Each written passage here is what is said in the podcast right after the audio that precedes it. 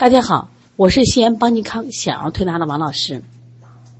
不过现在我也是邦尼康的王医生，因为我已经拿到了医师资格证。那今天我以王医生的身份来为大家讲解一下小儿鼻甲肥大的诊断及调理思路。鼻甲肥大，鼻甲肿大，那鼻甲在哪里呢？我们知道了这个腺样体肥大，我们知道了扁桃体肥大。很多人不知道这个鼻甲在哪里，我们先给大家给个图，给一个侧面图，也给你一个正面图，你一看就明白了。您现在把这个图打开，上面有标识，你看，在我们鼻子的横切面上有下鼻甲，下鼻甲是不是跟鼻孔通着嘞？中鼻甲、上鼻甲，一般来说，下鼻甲肥大。中鼻甲也有肥大，很少说上鼻甲肥大的，因为上鼻甲离我们的鼻孔也很远了。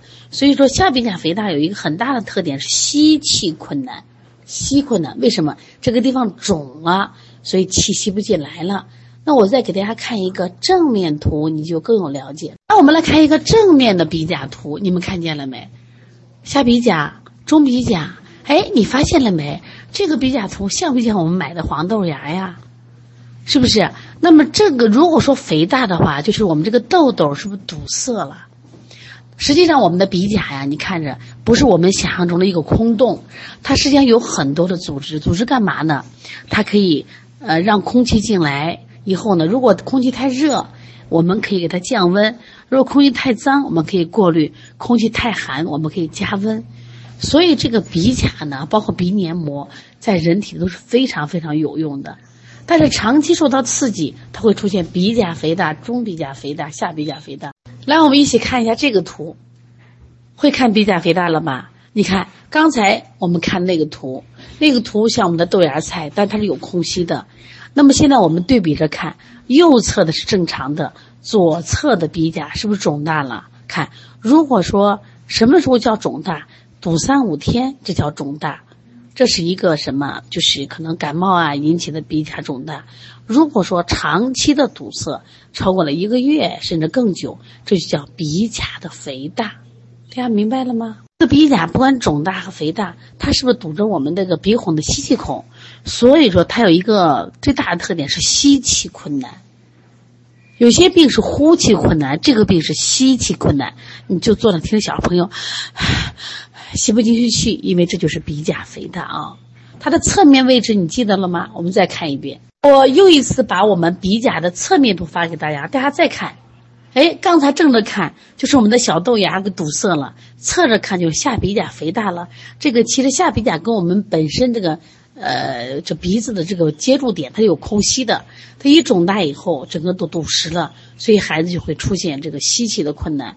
其实现在鼻下鼻甲肥大、中鼻甲肥大，一定不是光是孩子们问题，成年人多的是。说因为做鼻甲手术还引起了人命，你们知道吗？在二零一五年五月二十六号的时候，浙江温岭有一个当时特别特别有名的，就浙江温岭的杀婴案。因为这个医案呢，当时震惊了全国。这个凶手呀叫连恩清，他当时就刺杀了为他做手术的三个医生。当时的主任去世了，有两个医生受伤了。关键是，这个连恩清对自己的暴行，在最后要枪毙他的时候，没有一点的反悔。他甚至称死刑对他来说是最好、最完美的方式，有意义的归宿。更能体现所作所为的价值。别人都说这是疯子一个，神经病一个，这坏人真是坏透底了，还不知道什么呀？反悔啊，不知道这个承认错误。但是我们真正了解了这个连青他的病，很多人反而对他同情起来。关于浙江温岭撒验的连青，就是一个空鼻症。什么是空鼻症呢？空鼻症实际上就是我们做了鼻甲消融术。鼻甲消融术以后，就是刚才我们看到那个鼻甲，然后进行切割没了。这按理说他去看病是因为我鼻塞，然后呢，然后呢导致引起的头痛、缺氧嘛，所以他就特别痛苦，然后做了这个切除手术。那么不管谁都认为是你既然堵得很，毕竟既然鼻甲肥大堵得很，那我把鼻甲切了不就好了吗？但是问题是，他切了以后会更堵了。鼻咽干燥，肺部难受，鼻子堵塞，然后呢，睡大量失眠。你说奇怪不奇怪？这个其实可能我们自己没得这个病，没做这个手术没有感受的。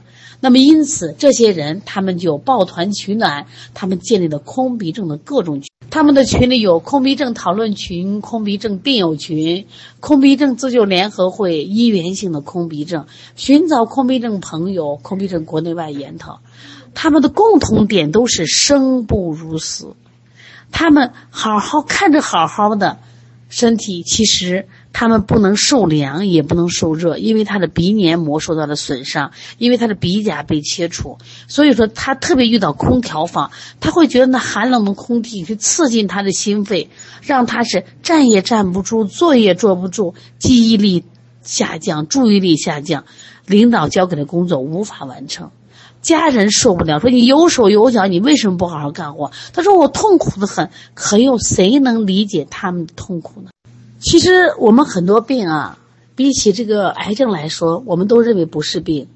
但是呢，当连恩清，他后来就是给他判死刑，就咱们国家的法律规定啊，如果他自己不找律师，那我们的公诉机关也会他请个律师，他不要，他说我求死，说那医生也该死。说为什么？他说我呢，真的做完手术以后，我特别痛苦，每天晚上都失眠，然后我必须拿两个有圆珠笔。塞到我的鼻孔里头，我才能勉强睡着。然后我不能吸冷气，也不能吸热气啊！他说我太痛苦了，说我戴一个口罩都不行，要戴无数个口罩。说我每天没办法生活，整夜整夜的失眠。说家里人都认为我得了神经病了，送到医院。其实我知道我没得神经病，我得的就是空鼻症，鼻甲切除后的医源的空鼻症。那么，空鼻综合症就是把鼻甲过分切除导致的一种后果严重的、难以医治的医源性并发症。谁导致的？是医生手术后导致的。可是医生也奇怪的很呀，你不做手术不是堵得很吗？你堵得很，就像我们公路上放了块大石头堵住了我的车，我把石头搬走了，路就通了。可是你这个不是鼻甲肥大，那我切了就好了。好奇怪，切了以后呢，他的双侧鼻道看起来宽，过度宽敞，但是，他反而有更加强烈的鼻阻感、鼻窒息感、头胀感、焦虑、焦虑、抑郁的症状。他也不理解，医生更不理解，所以当连恩清拿着他的手术单，就是跑遍了全国的医疗机构，他希望能证明医生是错了，这是一个医疗事故。结果所有的诊断都是医生手术没问题，没问题，没问题。连恩清走投无路，连恩清说：“那我死就死了吧，但是我也不会让这医生好过。”就选择了这个冲动的做法。当然，他的做法一定是违法的，一定是犯罪的，一定是。伤及了无辜，可是为什么所有的医生去诊断是正常的？因为就手术本身，医生是非常完美的一场手术。但是我们身体有些部分，它好奇怪，它好奇怪，它不是说我多长了一个指头，我切掉就好；多长了个疙瘩，挖去就好。那么当他把鼻甲切除以后，它产生的这种窒息感、堵塞感。是我们所有的人不能想象的，这就是我们是人体是个生物体的神奇地方。我们知道了空鼻症的危害，你是不是从现在开始应该重视我们鼻甲肥大？它是鼻甲消融术产生的因源性的后发并发症，而且这种手术在过去常做，这种病人也特别多。这些病人最后要选择要么杀人，要么自杀，因为他真的生不如死啊。那现在我想判断的是，那么这个鼻甲肥大，它仅仅是有窒息感吗？它有没有别的症状？其实它也会伴随我们的咳嗽，伴随窒息啊，伴随呼吸不畅，当然可能还会有出现这种打呼的倾向。另外还会伴随什么？就是眼胀，当然还会有流脓涕。那我们给大家看一个鼻甲肥大的鼻咽镜，看见没？如果说它不大的话。那么肥甲是扁平的，甚至是和皮肤就是相连，是有点略凹性的。但是这个呢，你看完全凸出来，是不是两个肥甲几乎挤到了一块儿？这就属于鼻甲肥大。所以躺位的时候会更痛苦，躺位的时候这块肉呢，可能把这个就缝隙都堵得实实的了。鼻甲肥大有没有鼻涕呢？有，鼻甲肥大会不会引起鼻后滴漏咳嗽呢？会，都记住啊。它还有一个主要的症状就是伴随吸气困难，你记住了吗？我给大家分享一个我调的一个鼻甲肥大的案例啊。当然，这个孩子来的时候是从上海来的，他是我们上海的一个客户，说在邦尼康调挺好的，他也就来了。因为这个家长当时拿的医院诊断单是腺样体肥大堵塞五分之四，他不想给他打针，也不想去吃药，选择推拿。这夫妻俩带着孩子从上海过来，我们觉得特别感人啊！遇到这种客户对咱这么信任，咱一定好好的去诊断。我在二零一四年就接触腺样体肥大。调肥大我是非常有经验的，不管你堵三分之二还是五分之四，其实我调三四次度就好了。结果这个孩子我就特别难，我怎么调他就不见效。后来我就观察这个孩子，嗯，发现他吸气特别困难。一般的孩子腺样体可能都是这个躺在床上准备睡觉的时候严重，结果这个孩子坐我身边就啊吸气困难。哎呀，后来我就。那时候对鼻甲肥大不太了解嘛，说是不是鼻甲肥大？我就在他鼻甲区做了一个什么拨筋，就他的侧侧面的鼻甲啊，下鼻甲、上鼻甲，就像呃梯田呀，一层一层的就拨筋。拨完筋以后呢，我在这个区做了个泄血。当时呢年轻也胆大啊，就给他做了个泄血。妈妈也着急嘛，也同意了。结果当天晚上打呼噜停止了。说明这个孩子打呼噜，他还不是腺样体肥大引起的，他是鼻甲肥大引起的。你听明白了吗？知道鼻甲在哪儿呢？现在大家看这个图啊，我来给大家说怎么去示范。就是我们有一个 A 膏和 B 膏，A 膏是外抹的，啊，B 膏是内抹的，一定要给它抹上。抹上以后呢，拿着拨筋棒在他这个下鼻甲区，看见下鼻甲了？下鼻甲是不是跟他这个鼻孔是个位置的？你看着图来听课啊，就是拨。拿刮痧板也行。我发现一拨筋啊，如果好的人他拨的可顺，他没有结节；这些有问题的人他就有结节，知道吧？有结节，哎，把它结节给它刮刮刮，或者灭牙罐走一下罐儿啊。我跟你讲，鼻甲这个地方做的话，泄血我也不建议大家做啊，因为咱们现在也没有资格。像我现在有医师资格证可以了啊，但是我想说，这个地方一做了以后效果好可多了。它首先吸气通畅了，我再说一遍啊，从这个就是我们鼻翼区，就是我们的鼻翼这个地方，然后呢，先把我们的 A 膏那个油一定要抹上，抹上以后，它把药就带进去了，效果特别好。然后呢，一边拨一边刮，你知道吧？走，然后再揉，揉完以后呢，用那个蜜牙罐，只要家长沟通，他说什么，哎，不怕他出痧，面牙罐再给他走一遍，真的效果特别的好啊，马上就不堵了。成年人更没有问题，你做就行了啊。这个一会儿我们给大家发这个全套的手法啊，不用泄血。当年没经验嘛，就光靠泄血做。现在有经验了，我们用拨筋啊，用按揉就可以啊。以前也没有这个药膏，现在有药膏呢，起了这个锦上添花的作用啊。这个鼻甲肥大呢，因为它会让孩子的吸气费力，就严重的影响他的记忆力、精神状态欠佳。所以大家对这个鼻甲肥大不要小瞧，一定要重视啊，一定要重视它，这个危险挺大的啊。我跟你讲啊，我们有这个鼻黏膜，还有眼黏膜，还有这个就是肠系道这个黏膜。大家知道，你发现眼黏膜经常出现红肿吧？这样就是肠系膜淋巴结炎，它其实也是系膜肿。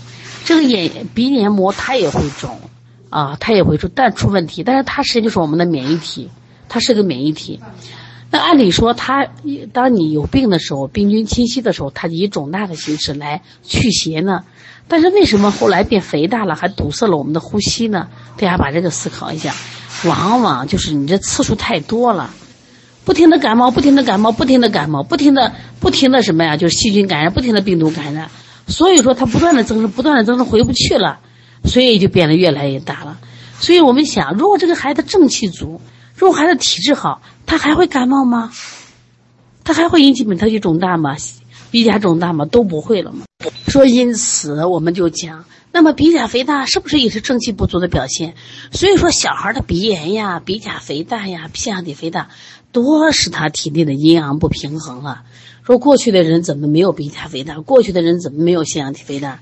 现在这些病听起来也洋气。是不是很多老大夫就没听说过？是我们的体质弱了，所以说还是要扶正，以扶正来去邪，才能达到这个鼻甲的萎缩。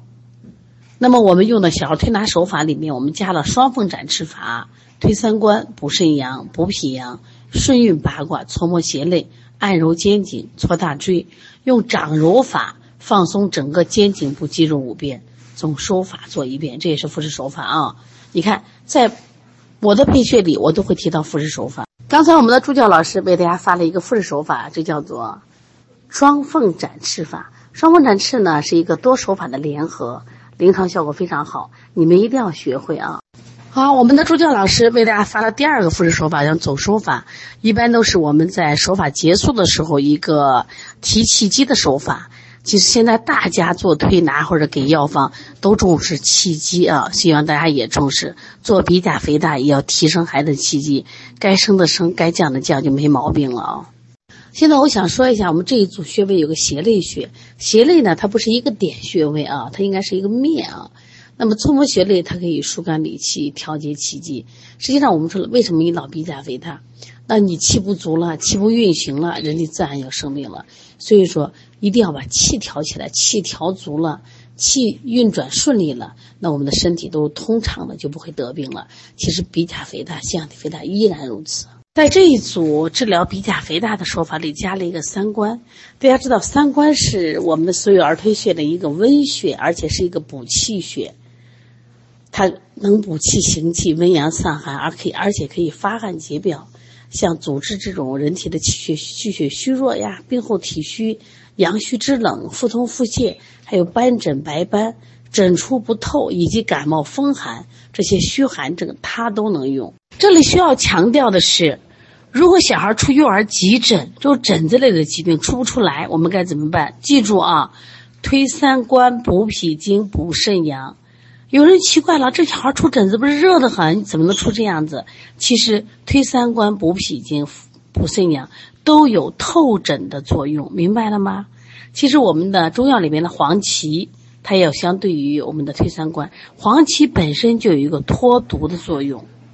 我们说一下这个关于鼻甲肥大的耳穴，这个耳穴呢是我们的辅助疗法，效果也挺好的，而且也不费时间，你们都学一下啊。我们下周。下周我们礼拜二给大家开一节耳穴课，好不好？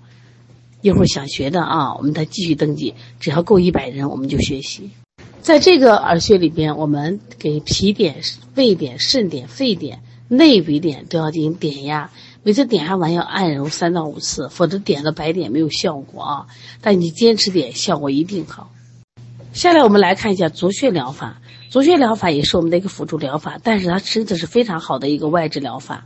我们这里边有脾区、胃区、肾区、肺区和鼻区，推一推，他的鼻甲肥大效果特别好。但是我分享一个案例啊，我们有个小孩，当时一个是咳嗽，一个是鼻塞特别严重。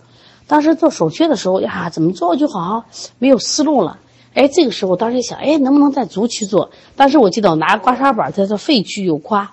然后大拇指在他脚的这个，就是我们说太隐埋穴这个位置，就给他推。哎，他妈说当天晚上，嗯，说一夜无呼噜，一夜睡得很好。你看是不是歪打正着？关键是人有科学依据，所以大家不要就忽视了足穴。哎，我们现在讲食疗，其实这个食疗方子昨天已经讲过了，辛夷花、通草嘛，凡是鼻炎这个方子都能用，通窍的。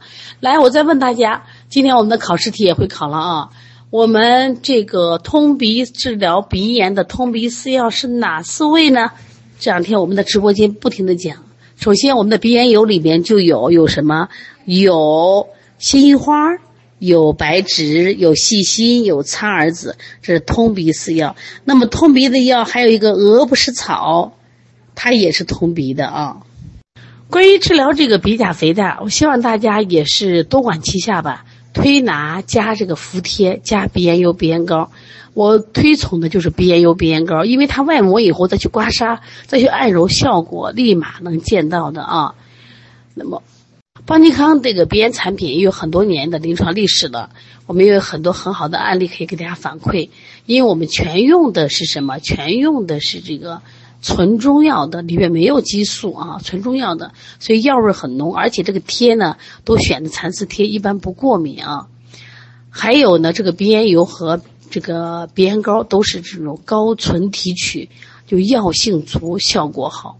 另外呢，我想推一下啊，就是我自己写的鼻炎这本书，虽然是二零一七年到二零一八年写的这本书，它依然到今天看来很实用。为什么？这是我多年临床总结的，大家一定要把书拿回去啊！鼻炎腺样体肥大，然后呢，邦尼康也有自己研发的鼻炎贴，包括我们的鼻炎油、鼻炎膏，效果都是相当不错。我们治疗疾病一定要多管齐下，这样的话才能真正把孩子的问题解决。啊，今天我自己也夸下我自己，我说王老师，其实我是个非常勤奋的人。大家可以看看，在儿推界出书最多的是我，而且我的书是一个病种会出一本书。所以他真的是要把临床总结出来，但是我觉得这个习惯特别好。我也希望大家听完课以后养成这种爱学习、爱分享的性格，把自己每天做的这个鼻炎的案例都分享出来。你也可以出本书呀。如果你没有信心的话，或者你懒得很，你每天把你做的案例以语音的方式发给我，然后呢，我们让我们的人给你保存下来，然后一年以后呢，你也可能有自己的书了。我们的教材是一本书是一百块钱，我们的鼻炎油、鼻炎膏正在招代理，那么它是四千一百八，一百瓶油和十瓶鼻炎膏，你可以成为邦尼康代理商，成为代理，我们的服务全给到你。我们有哪几项服务呢？十项服务会让你非常满意，拿货的话不担心。将来不管你是开店的项目、开店的策划以及拓客锁客。通通由邦尼康来管。另外呢，也就是说，你还可以得到三百六十五天的诊诊断指导，你放心啊。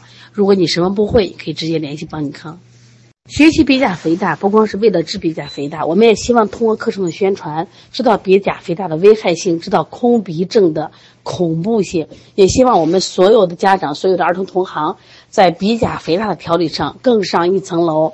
也希望邦尼康的鼻炎贴以及我们的鼻炎油、鼻炎膏，能在您的这个推拿中起到更大的作用。目的只有一个，让孩子的鼻甲肥大变好了。让孩子的休息变通畅了，让孩子睡眠更足了。好，再次感谢我们所有对邦尼康信任的朋友们，以及对王老师信任的朋友们。邦尼康以后会一如既往的去研发更好的产品以及更优质的课程，让我们的儿推事业越来越壮大。谢谢大家。如果大家需要成为我们的代理商，可以和我们的邦尼康老师随时联系，及时联系。